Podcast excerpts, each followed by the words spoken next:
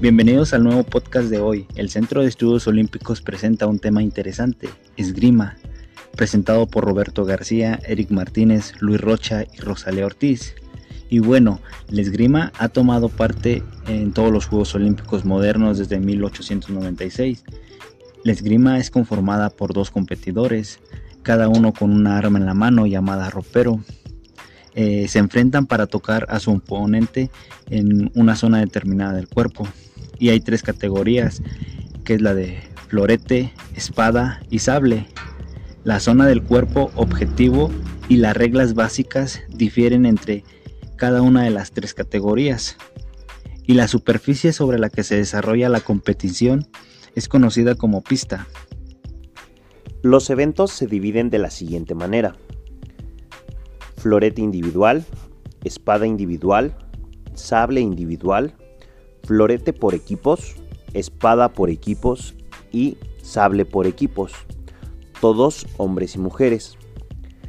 Los eventos individuales de florete y espada se disputan durante tres periodos de tres minutos hasta que se acabe el tiempo y se convierte en ganador el primero en alcanzar 15 puntos o quien tenga más puntos después de que se completan las tres rondas. En el caso de un empate, el partido se va a muerte súbita, es decir, una extensión de tiempo. En sable se compite en dos periodos con una pausa que tiene lugar cuando uno de los esgrimistas alcanza los 8 puntos.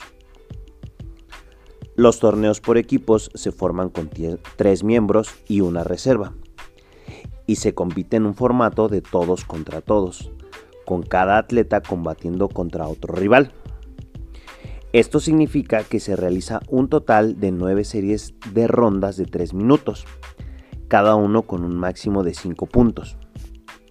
Y se declara ganadora a aquella selección que consiga 45 puntos o que tenga la puntuación más alta después de las 9 rondas. El atractivo del esgrima reside en el intercambio táctico entre los atletas con movimientos precisos y duelos que cambian rápidamente. El espléndido manejo de las espadas a corta distancia por parte de los deportistas es un momento emocionante de cualquier combate. Los combates dinámicos de los esgrimistas, iluminados con un foco mientras están rodeados por una atmósfera oscura, llenan el lugar de acción y de una deportiva intensidad. Una de las principales diferencias entre el florete, la espada y el sable es el área de objetivo. La zona de toque para el florete es el torso, incluyendo la espalda. Para la espada es todo el cuerpo y el sable incluye el torso, la cabeza y los brazos.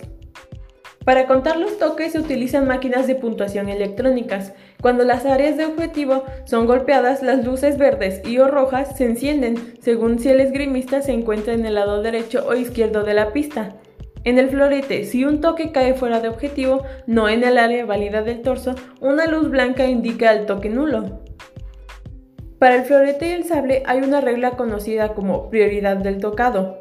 Una de las formas de realizar un golpe con prioridad es enderezar el brazo, amenazar la zona de objetivo con la punta del arma e iniciar la acción de ataque. Si el otro esgrimista esquiva la ofensiva, gana la validez o la prioridad del tocado, y a menudo lanza un contraataque o respuesta inmediata. Mientras que el florete y el sable tienen la regla de la prioridad, la espada no, y atrae a los espectadores con una elegante sencillez. Se concede un punto cuando cualquier parte de la hoja toca al oponente. Si los dos esgrimistas golpean al mismo tiempo, ambos reciben puntos, dado que todo el cuerpo es un objetivo válido. Los combates muestran una variedad de acciones ya que los esgrimistas atacan partes inesperadas del cuerpo de su oponente, hasta los dedos de los pies. Además, mientras que los toques con florete y espada se realizan con las hojas de las armas, los toques que se cuentan como válidos en el sable se pueden hacer con el filo del corte, aunque las cuchillas no son afiladas, el anverso o el dorso. El atractivo del sable se realiza con acciones de toque dinámicas, mientras que el del florete y de la espada se ensalzan gracias al movimiento dirigido con precisión. Hay atletas altos que ganan desde la larga distancia, mientras que hay otros que utilizan la velocidad y el tiempo como su punto técnicamente fuerte. En otros casos, los esgrimistas se alzan con la victoria gracias a un estilo tradicional, mientras que otros exhiben un estilo innovador. Cuéntanos, ¿cuál de estos tres eventos de esgrima te pareció más atractivo? Y bueno amigos, esto sería todo por el podcast de hoy. Gracias por su atención y nos escuchamos en la próxima.